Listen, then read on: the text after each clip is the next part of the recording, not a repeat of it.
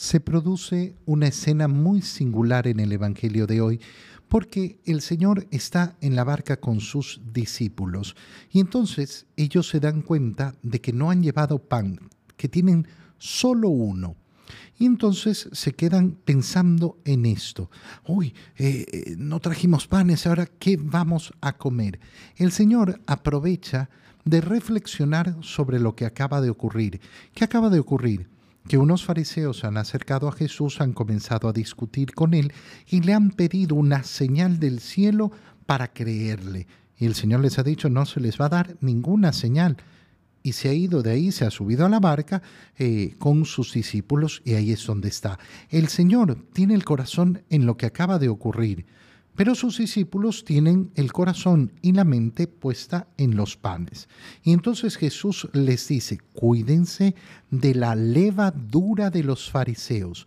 ¿Qué les quiere decir el Señor? Algo muy sencillo. Cuídense de esas apariencias de los fariseos, que parece, parece que tienen tanta razón, que saben tanto, que son tan sabios, que son eh, los que llevan efectivamente la fe del pueblo, pero que es una gran mentira, que es una gran falsedad.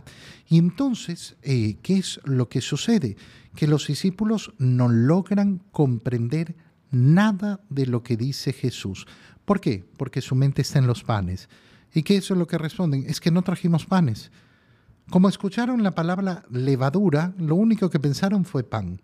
Bueno, esto ocurre muchísimo en las eh, personas cuando entran en una conversación con otros y no logran desconectarse de aquellas ideas que tenían antes, de aquellos pensamientos que tenían antes o de aquello que están pensando ellos. Es cuando una persona, por ejemplo, te interrumpe cuando estás hablando diciéndote otra cosa, ah, sí, no sé qué, pero, pero no te estoy hablando de eso. ¿Por qué? Porque no se ha desconectado de sí mismo, de lo que eh, él tiene en su mente.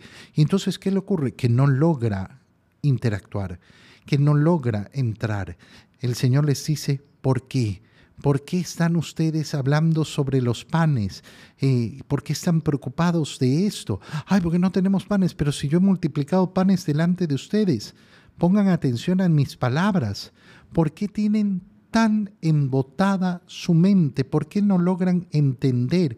¿Por qué no acaban de comprender qué significa tener embotada la mente, metida ahí en mis ideas, y no lograr escuchar lo que me dice el Señor. Y esto sucede tanto y por eso hay tantos que a pesar de que pueden escuchar la palabra de Dios, nunca la logran comprender. ¿Por qué? Porque viven siempre atrapados en sí mismos.